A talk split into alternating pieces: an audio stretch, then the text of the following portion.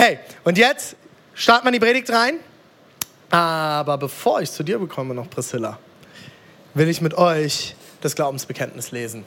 Und ihr werdet es auch eingeblendet bekommen bei euch auf den Screens, auf den Displays, falls du es nicht irgendwann mal auswendig gelernt hast. Ich habe es auswendig gelernt, ich kann es auch auswendig, aber ich habe zu viel Schiss, einen Fehler zu machen jetzt hier vor der Kamera. Deswegen lese ich auch ab, weil das wäre mir jetzt extrem peinlich. Ich glaube an Gott, den Vater, den Allmächtigen, den Schöpfer des Himmels und der Erde. Und an Jesus Christus, seinen eingeborenen Sohn, unseren Herrn. Empfangen durch den Heiligen Geist, geboren durch die Jungfrau Maria, gelitten unter Pontius Pilatus, gekreuzigt, gestorben und begraben, hinabgestiegen in das Reich des Todes, am dritten Tage auferstanden von den Toten, aufgefahren in den Himmel, er sitzt zur Rechten Gottes, des allmächtigen Vaters. Von dort wird er kommen, zu richten die Lebenden und die Toten. Ich glaube an den Heiligen Geist, die heilige christliche Kirche, Gemeinschaft der Heiligen, Vergebung der Sünden, Auferstehung der Toten und das ewige Leben. Amen. Amen. Ist das nicht genial, dieses Glaubensbekenntnis, das uns alle gemeinsam miteinander verbindet als Kirchen weltweit? Dass alle Kirchen als ihre, ihr Grundbekenntnis haben? Ist es nicht genial, dass wir eine Kirche sein können, so wie ich in der ersten Predigt gesagt habe, die viele verschiedene Meinungen hat, wo wir nicht bei allem übereinstimmen, aber ein Bekenntnis haben, das uns alle eint, wo wir sagen, das ist die Wahrheit. Und ob Gott die Erde so oder so geschaffen hat, spielt keine Rolle, weil das ist das, woran wir glauben. Und ob man so aussieht oder so aussieht und so Gott anbetet oder so Gott anbetet und beim Beten die Hände faltet oder nicht. Das sind nicht die Dinge, die wichtig sind, sondern was wichtig ist, steckt alles zusammengefasst in diesem Bekenntnis. Und darauf berufen wir uns als Seal Church. Das ist unser Bekenntnis, das ist unsere Theologie, das ist das, was uns alle eint. Wir geben im Kleinen die Freiheit, würde meine Frau jetzt sagen, aber im Großen leben wir die Einheit. Heute geht es um Folgendes.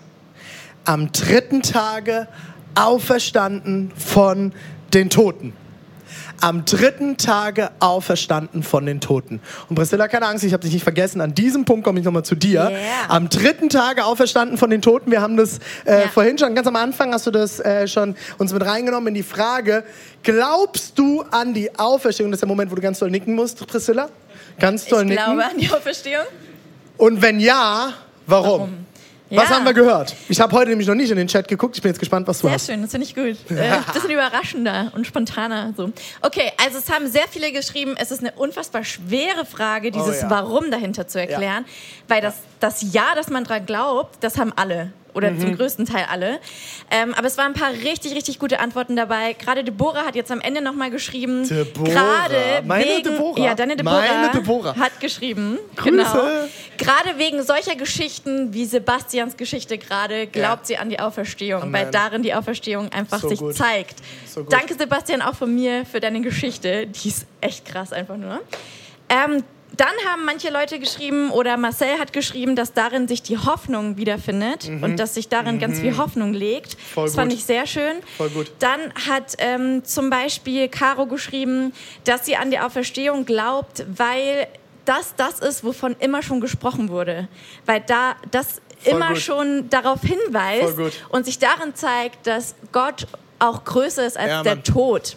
Sehr gut, Caro. Ja, Sehr und gut. jetzt ganz am Ende, was ich noch mega krass fand, ist Josua hat ganz theologisch gerade direkt mal zehn Punkte rausgehauen, warum er daran Jetzt, glaubt. jetzt nehmen sie mir aber nicht alle vorweg. Nee, nee, nee, nicht alle zehn, aber zwei muss ich nennen. Eine davon war, dass sonst nichts Sinn ergeben würde. Mega. Mega stark. Und Mega. was ich auch richtig stark finde, ist, dass sich darin zeigt, dass die Gemeinde Christi lebendig ist. Uh. Richtig, richtig krass.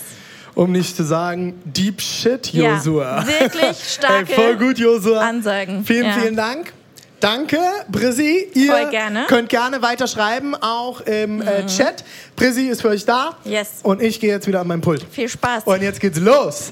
Am dritten Tage auferstanden von den Toten. Hey, die letzten Wochen haben wir äh, sehr, sehr geniale Predigten von Pastor David gehört. Letzte Woche hat David uns die Kreuzigung so nahe gebracht. War das gut? Hey, ich ich und meine Frau, wir haben am Laptop gesessen oder ich glaube am Tablet, ist ja auch egal.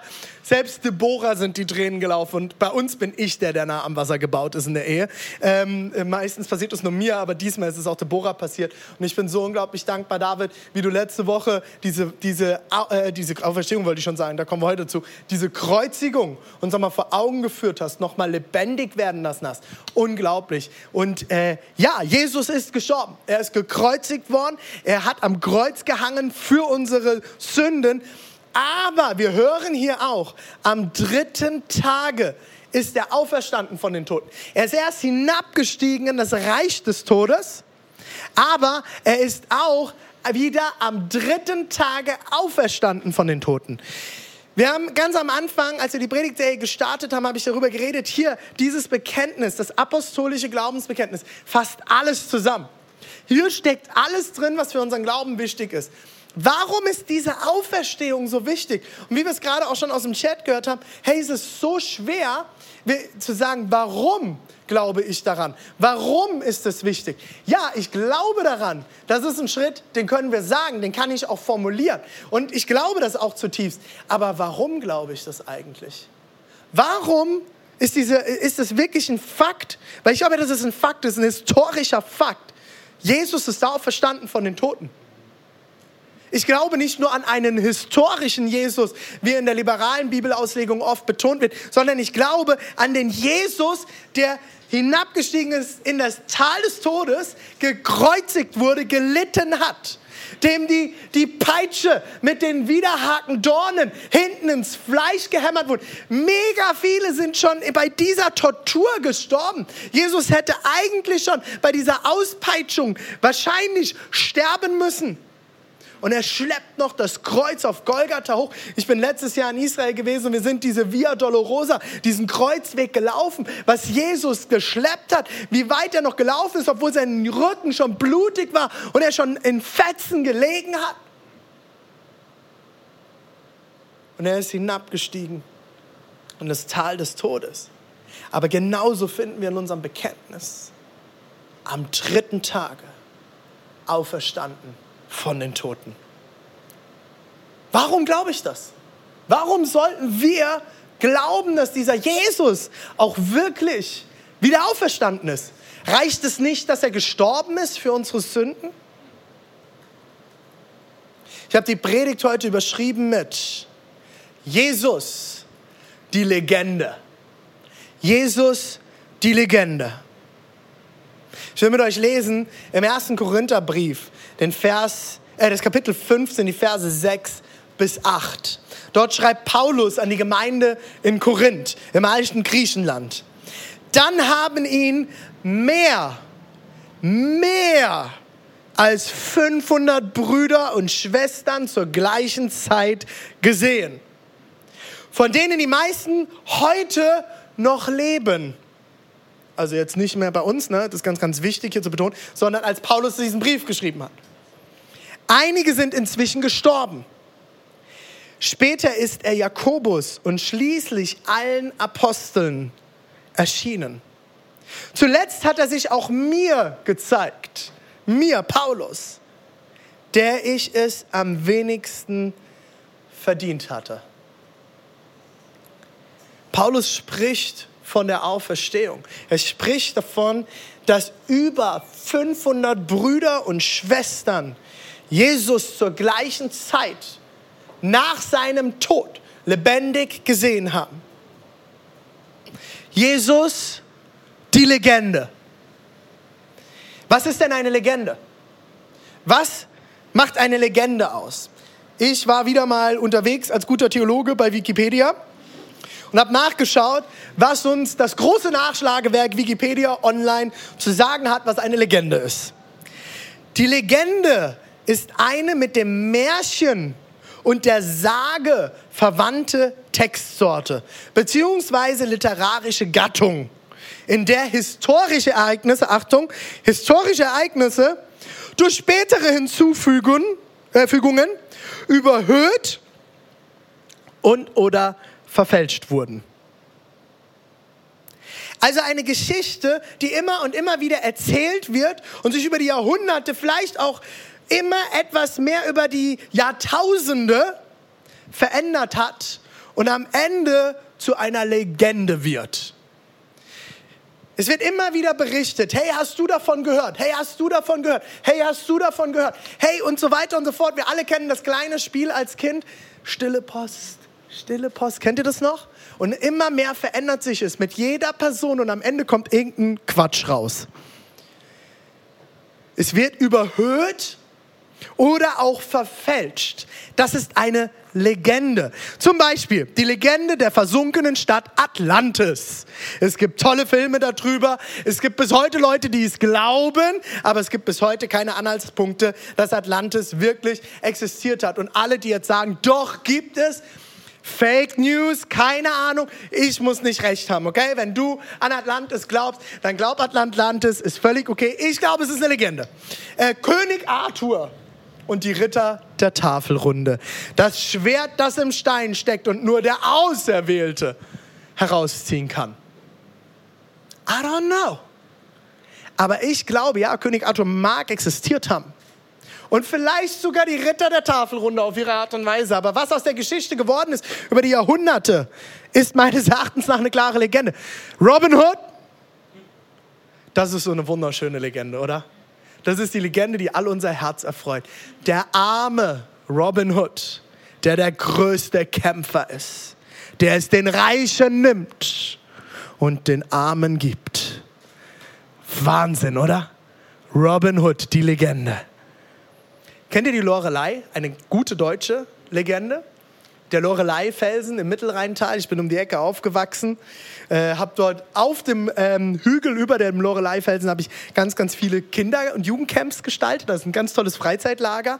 Äh, Lorelei sitzt mitten im Rhein und kämmt sich ihr Haar. Und die Schifffahrer, die vorbeifahren, sinken, weil sie ihre Augen nicht von der Schönheit der Lorelei lassen können.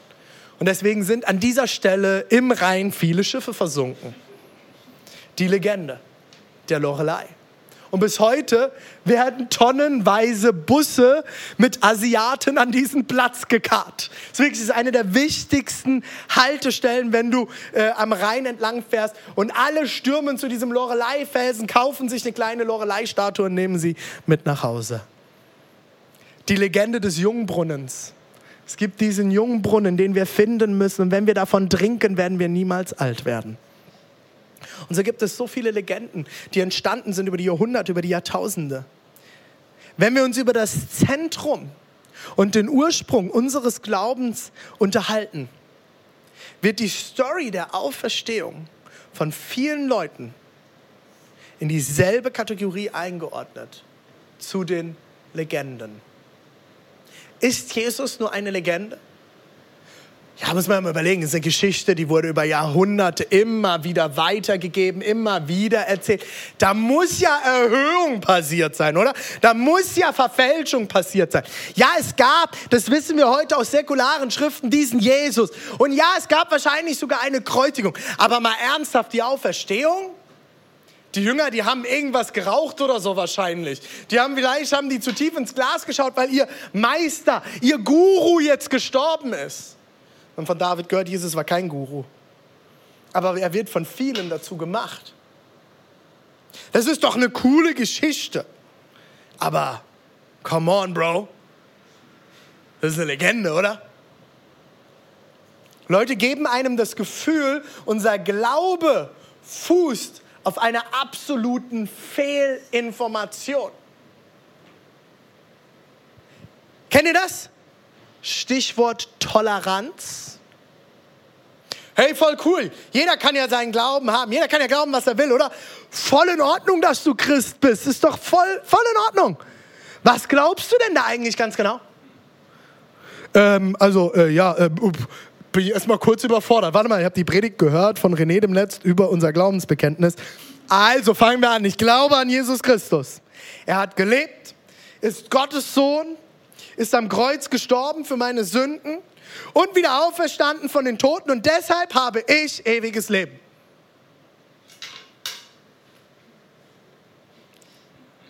Really? Okay, ey, ich bin super tolerant. Du kannst glauben, was du willst. Ernsthaft? Okay, ey, ey, dieser ganze Gott, du kannst an Gott glauben, ja? Hey, versteh.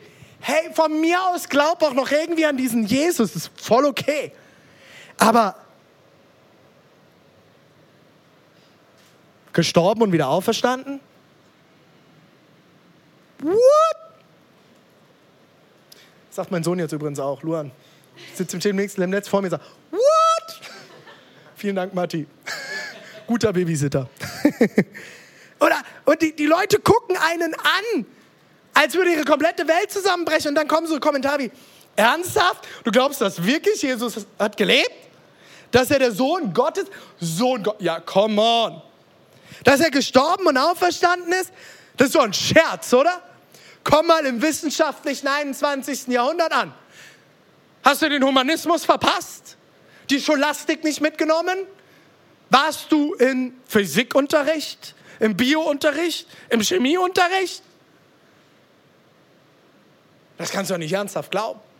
Okay, man kann es ja so als Legende nehmen, ne? So, das kann mich ja ermutigen, ne? So, ist eine coole Geschichte, die mich ermutigt, mein Leben anders zu leben. Also ganz klar, das Neue Testament ist eine gut gemeinte Legende, die uns inspirieren und helfen soll, ein gutes Leben zu leben. A la Robin Hood. Kennt ihr das? Ich habe einige solcher Momente erlebt. Und ganz besonders als Pastor habe ich ja einen Vorteil im Vergleich zu vielen. In Deutschland ist es ja ganz wichtig, was du machst, welchen Beruf du ausübst. Und ganz schnell kommt dann die Frage, wir sind gerade umgezogen, wir haben ganz viele neue Nachbarn, und dann kommt dann irgendwann so die Frage, ja, was macht denn ihr so beruflich? Äh, Pastoren. Oh. Echt jetzt? Also der coolste Moment ist immer, so sieht doch kein Pastor aus. Yes, yes, geschafft. Kein Klischee erfüllt. Nee, aber jetzt echt, ihr seid, ihr seid Pastoren und äh, also hä? Ja, christliche Kirche, bla bla bla. Ihr glaubt das? Wie oft hatte ich solche Momente?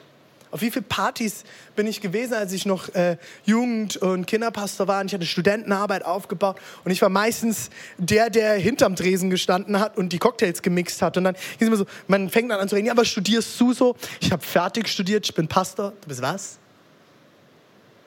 Du machst mir gerade meinen Gin Tonic, ja, einen besonders guten. Durch die Kraft Jesu. Und dann fangen die Diskussionen an und warum, ja, wie kannst du denn sowas glauben? Ich studiere Philosophie, ich glaube den Scheiß nicht. Und dann gingen die Diskussionen los und immer stand ich da wie der unwissenschaftliche Depp. Als würde ich den größten Unfug glauben. Als wäre ich nicht angekommen in dieser Welt. Als würde ich von irgendeinem anderen Planeten kommen. Ich glaube, Jesus Christus ist auferstanden von den Toten. What?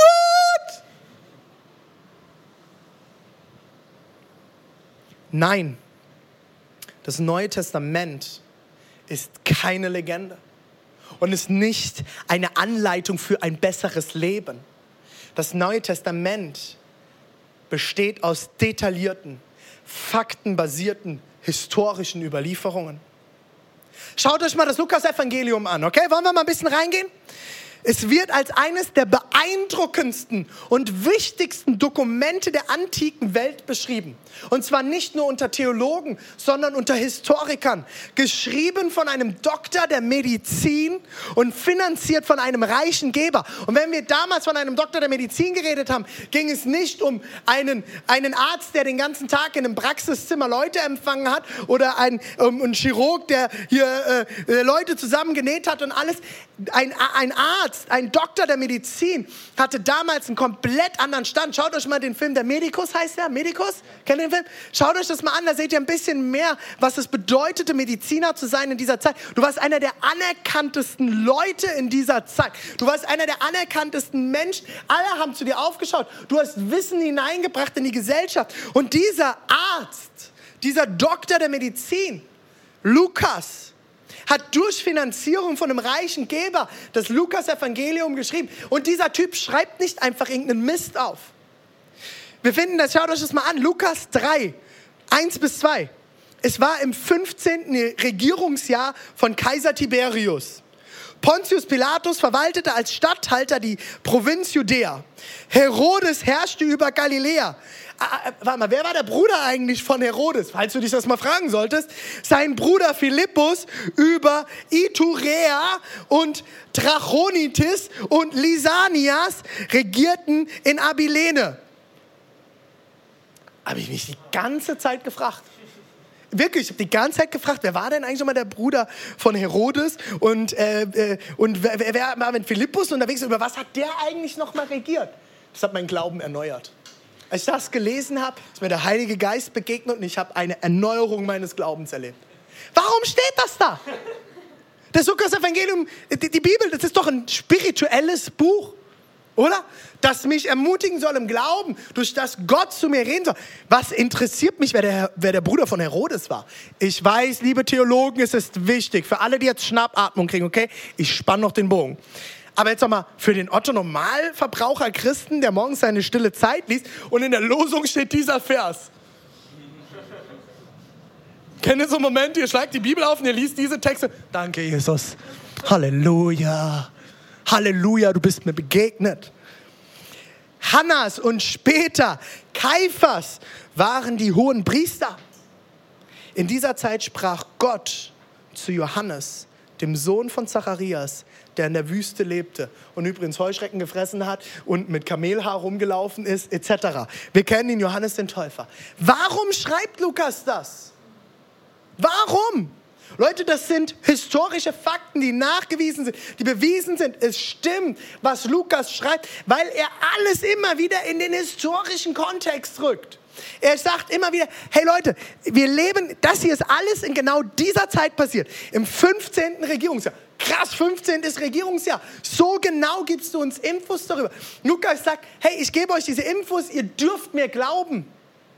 Das ist dann und das dann passiert. Ich weiß die ganzen Fakten um mich herum. Hey, da hat Herodes regiert mit seinem Bruder Philippus und der hat darüber regiert und dessen Schwester, dessen Bruder, Hund, Katze, Maus. Es ist alles niedergeschrieben. Du findest alle Infos, damit du sagen kannst, okay, Lukas 3, 1 bis 2 kriege ich alle Infos, das ist faktenbasiert. Was danach kommt, kann ich als die Wahrheit nehmen. Warum bekommen wir alle diese Infos? Ganz einfach. Lukas war akkurat. Das ist nicht Camelot. Das ist nicht irgendwo tief im Meer und keiner hat es bis heute gefunden. Das ist nicht der Lorelei-Felsen im Mittelrheintal, wo irgendwann mal alle untergehen werden und sterben.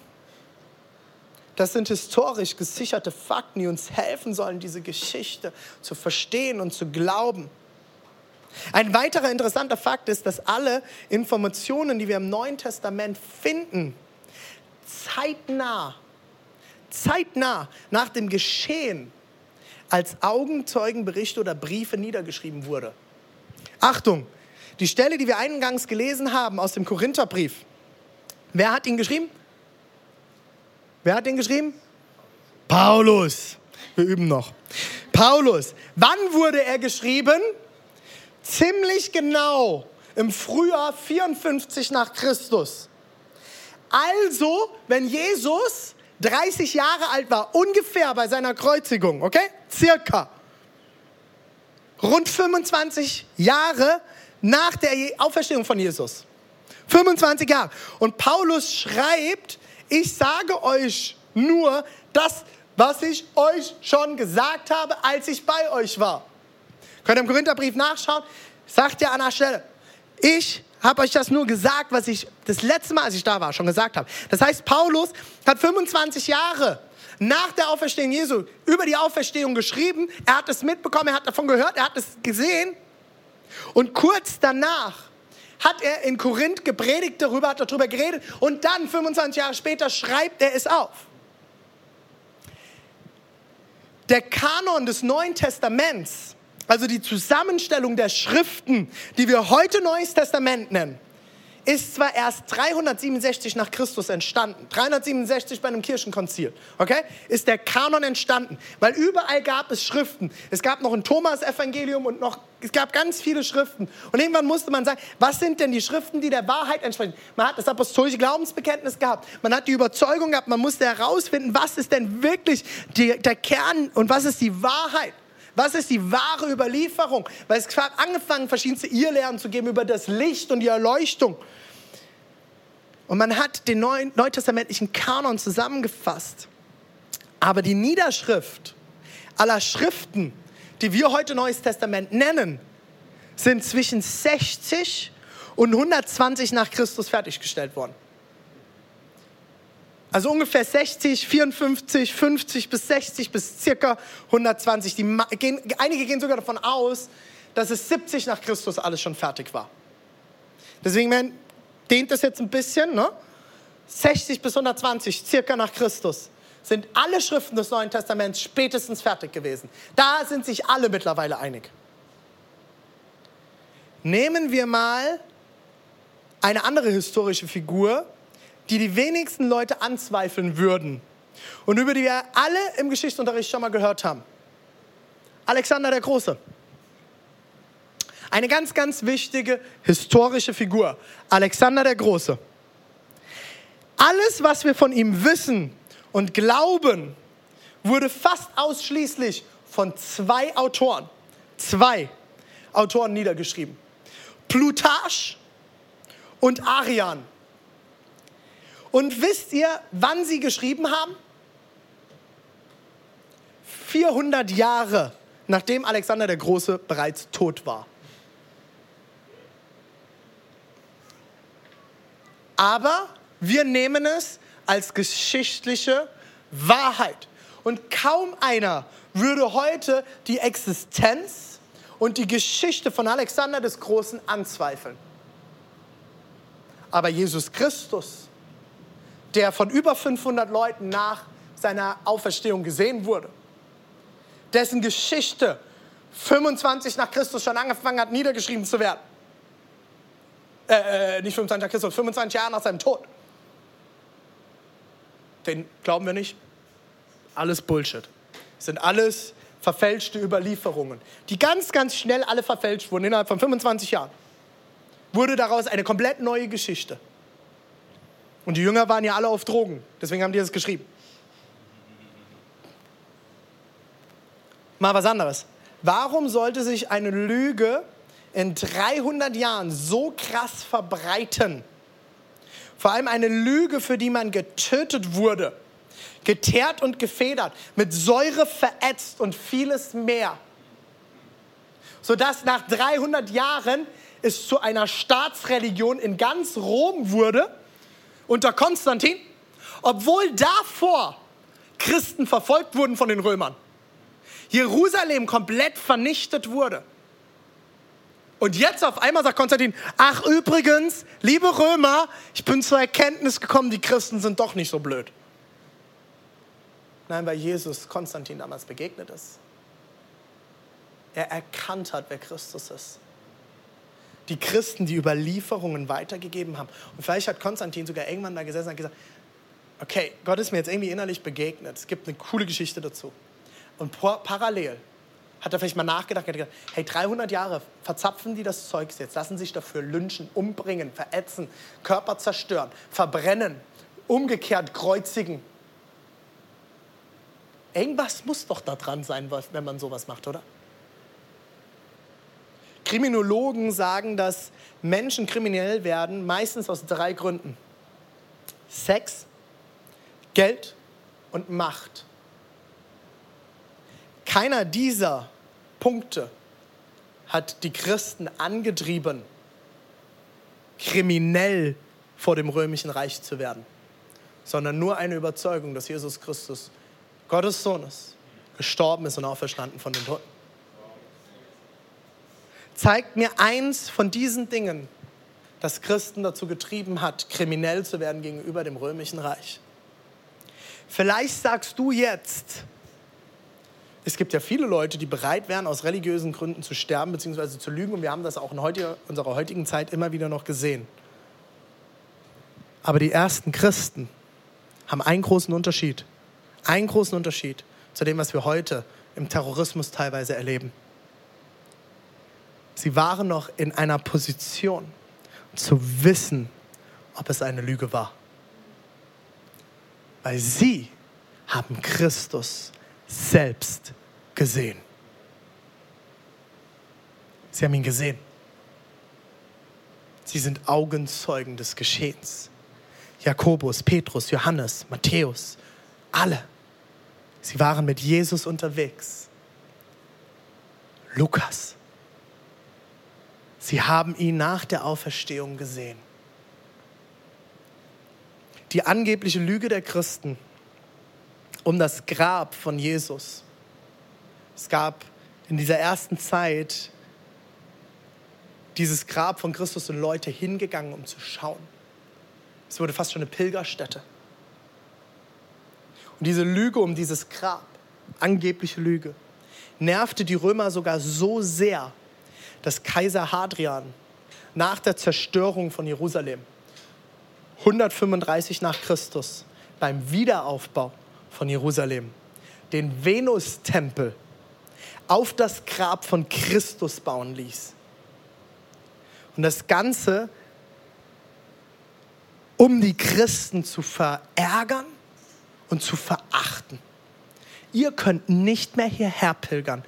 Das ist ab sofort nicht mehr eure Gebetsstätte.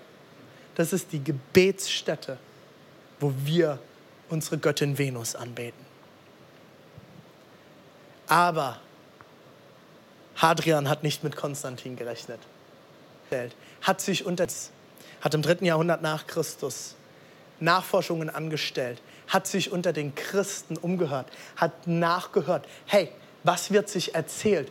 Was erzählen die? Wo soll das Grab Christi sein? Und hat äh, mit Christen vor Ort im Untergrund Zeit verbracht, weil sie wurden verfolgt in dieser Zeit. Und sie hat herausgefunden, dass, dass, dass der Venustempel auf dem Grab Christi steht. Und, äh, und Konstantin ließ diesen Hügel wo der, der über dieses Grab gebaut wurde und den Venustempel Stück für Stück abtragen bis das Grab Christi hervorkam. Und bis heute steht an diesem Platz die Grabeskirche in Jerusalem. Bin letztes Jahr dort gewesen. Man kann über diesen Ort denken, was man will. Es ist auch ein sehr, sehr interessanter Ort, wo viel Irrglaube und viel, ähm, wie sagt man, ähm, viel Okkultes passiert an diesem Ort. Und ich muss nicht an einen Ort pilgern, um Gott zu erleben. Aber ich finde es so interessant, diese Geschichte zu betrachten. Wenn diese Lüge so viel Macht hatte, diese angebliche Lüge, und diese Mund-zu-Mund-Weitergabe der ersten Christen im Untergrund, in der Verfolgung so stark war, dass irgendwann ein Kaiser, der, die, der Jerusalem, äh, die bei der Zerstörung von Jerusalem anwesend war, ganz Jerusalem wurde zerstört.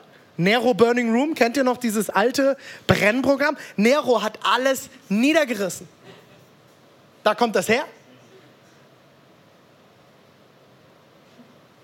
Und Hadrian lässt es aufbauen und lässt dieses Grab verschandeln. Er lässt es verschandeln. Warum sollte er das tun, wenn es keine Macht hätte, wenn es keine Kraft hätte? Und es ist 135 nach Christus, 100 Jahre. Nach der Auferstehung Jesu. Auferstehung Jesu. Hier geht es nicht um 400 Jahre, wie wir vorhin gehört haben bei Alexander des Großen. Es geht um 100 Jahre. Aber die Mund-zu-Mund-Propaganda, das Erleben der ersten Christen war so stark, dass sie sich dafür umbringen ließen, dass sie sich dafür verschandeln ließen. Weil sie wussten, Jesus hat gelebt. Wir haben ihn gesehen. Wir haben ihn gesehen. Wir haben das leere Grab gesehen. Er hat sich uns gezeigt. Er hat Thomas, Thomas seine Wundmale anfassen lassen. Er hat gelebt und er ist aufgefahren in den Himmel. Lass uns nochmal zu der eingangs gelesenen Korintherstelle zurückkommen. Dann haben ihn mehr, mehr als 500 Brüder und Schwestern zur gleichen Zeit gesehen. Also nicht, Matti ist gekommen, hat gesagt, ich habe ihn gesehen. Äh, Tobi ist gekommen, hat gesagt, ich habe ihn gesehen. Stella ist gekommen, hat gesagt, ich habe ihn gesehen. Bei mir allein daheim im Kämmerchen, äh, Flo äh, gekommen und sagt, ey, ich habe ihn gesehen. Und alle sagen, wir sind jetzt 500 Leute, wir haben ihn gesehen.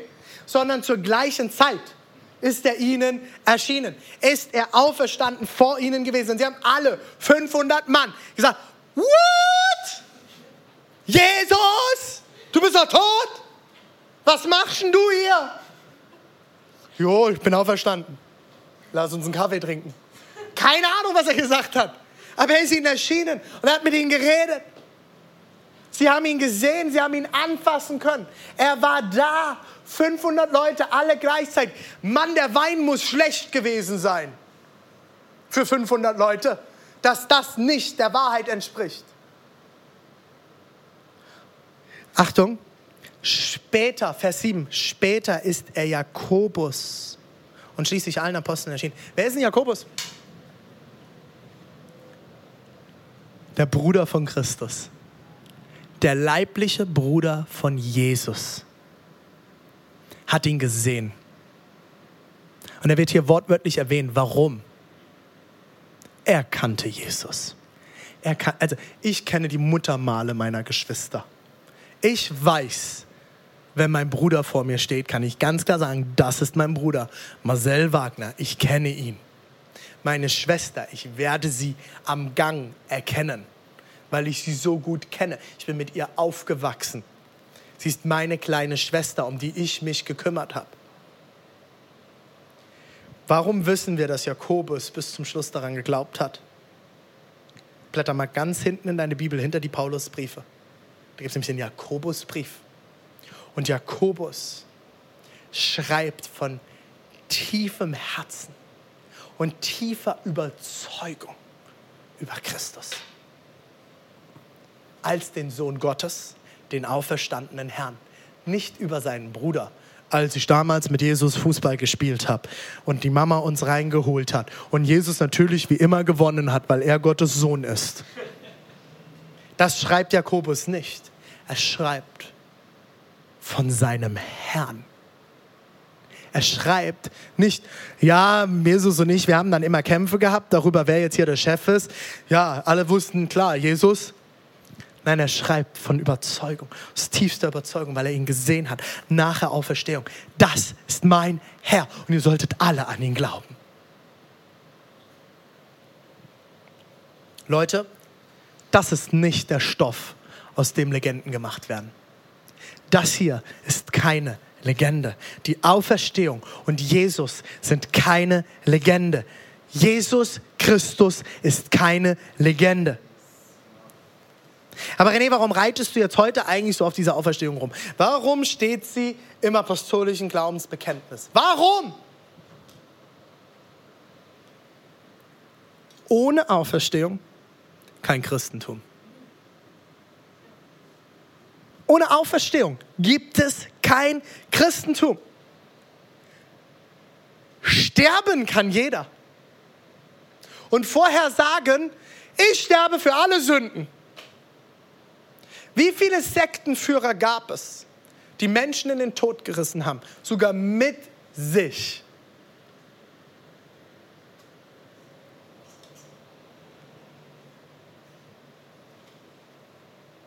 Die Auferstehung ist die Hoffnung. Die Auferstehung ist die Hoffnung des Christentums. Der Tod Christi ist noch nicht das Mega Besondere. Sterben werden wir alle mal. Ja, sein Tod hatte Kraft. Ich glaube zutiefst an den Tod Jesu Christi. Ja, mit seinem Tod hat er unsere Sünden und alle Verfehlungen ins Reich der Toten gerissen. Alles richtig. Aber das Interessante, das tiefe Wunder und am Ende das wirklich Befreiende ist doch die Auferstehung, oder? Die Auferstehung. Der Tod gibt mir keine Hoffnung. Der Tod ist düster. Er ist hinabgestiegen in das Reich der Toten. Das gibt mir keine Hoffnung. Das ist dunkel. Aber die Auferstehung gibt mir Hoffnung. Sie gibt mir Hoffnung auf mehr. Sie gibt mir Hoffnung auf ein ewiges Leben. Sie gibt mir Hoffnung, dass ich alles überwinden kann. Sie gibt mir Hoffnung, dass meine Krankheit irgendwann enden wird. Sie gibt mir Hoffnung, dass ich auferstehen werde eines Tages. Ich werde nächste Woche viel darauf eingehen. Es wird mir gibt mir Hoffnung, ich werde auferstehen von den Toten mit Jesus eines Tages. Aller Schmerz, alles Leid, alle Krankheit werden vergangen sein. Ich werde alles überwunden haben. Es wird keinen Kampf mehr geben. Die Auferstehung steht dafür, dass der Sieg errungen ist. Die Auferstehung steht dafür, dass ich nie wieder kämpfen muss. Es ist zu Ende. Die Auferstehung steht dafür, dass Jesus für mich kämpft. Die Auferstehung steht dafür, dass ich neu bin. Das Alte ist mit dem Tod niedergerissen und mit der Auferstehung wieder auferbaut worden. Es ist neu gemacht. Es ist neu. Es ist neu. Ein neuer Körper, ein neues Wesen, eine neue Schöpfung. Die Auferstehung ist für mich das Zentrum des Christentums. Und Leute, das ist etwas, was ich an der Ostkirche, den orthodoxen Kirchen liebe. Bist du schon mal in einer orthodoxen Kirche gewesen? Wenn nicht, tu es. Mir in Leipzig eine russisch-orthodoxe Kirche. Geh mal rein. Du kommst rein, alles ist voll Gold, ist voll Glanz, ist hell. Die ganzen Ikonen, ich sage nicht, dass wir Ikonen anbeten sollen, aber wisst ihr, was mit mir passiert, wenn ich in so eine Kirche laufe? Ich komme rein und es erfüllt mich mit Ehrfurcht vor der Allmacht, vor der Größe, der Auferstehung Gottes.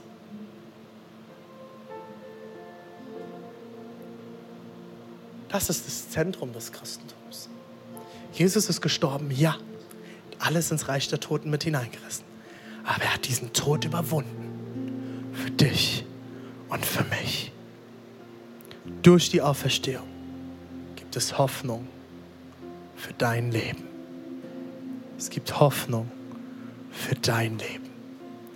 Es gibt Hoffnung für mein Leben.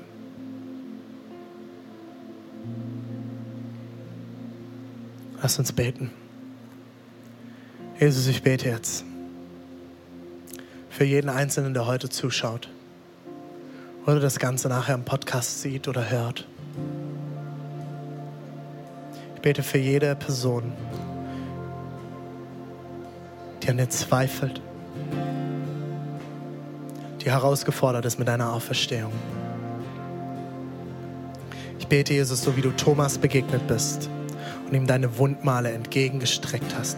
Du ihn nicht verurteilt hast dafür, dass er sehen wollte und fühlen wollte, dass du es wirklich bist. Bete ich für tiefe Begegnungen.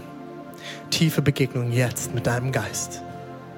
Ich bete für Überführung, Jesus. Jesus, wir werden dich niemals mit dem Verstand begreifen können. Wir brauchen die Offenbarung durch deinen Geist. Ich bete jetzt, dass du durch die Räume gehst, durch die Wohnzimmer, die Küchen, die Gärten, wo auch immer Leute heute zuschauen. Heiliger Geist, dass du Menschen erfüllst und dass du Menschen berührst jetzt am Herzen. Nicht nur im Kopf, am Herz. Zu spüren, zu sehen, zu fühlen. Du bist da.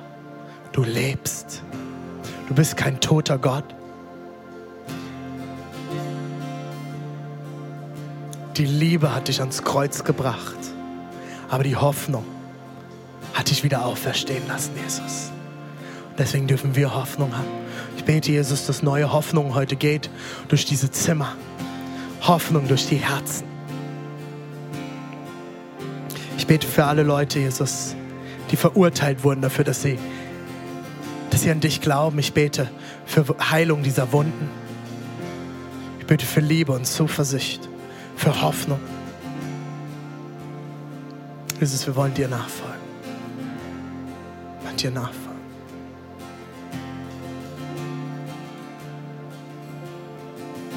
Hey Kirche, lass uns heute singen über diese Liebe. Vielleicht ist es für dich dran, auch einfach nur zuzuhören, dieses Lied zu hören, es auf dich wirken zu lassen. Vielleicht ist es für dich dran, zuzuhören oder zu singen. Liebe, die alles riskiert. Sie hat den Tod riskiert, sie hat die Auferstehung riskiert.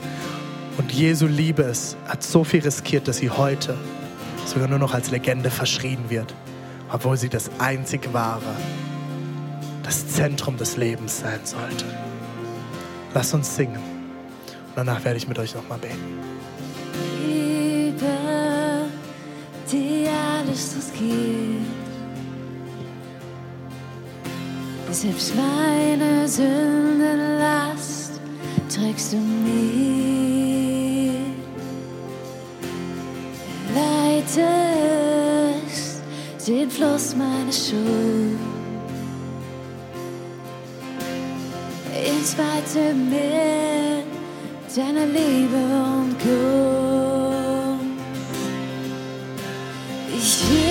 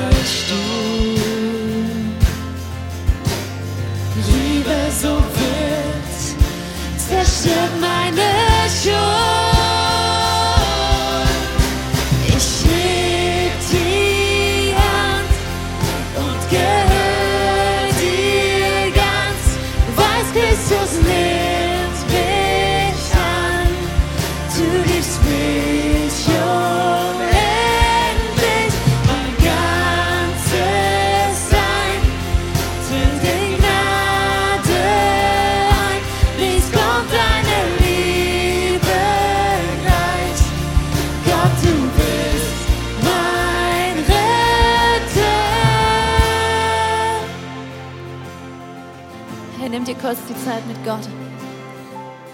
Hör auf das, was er zu dir sagen möchte.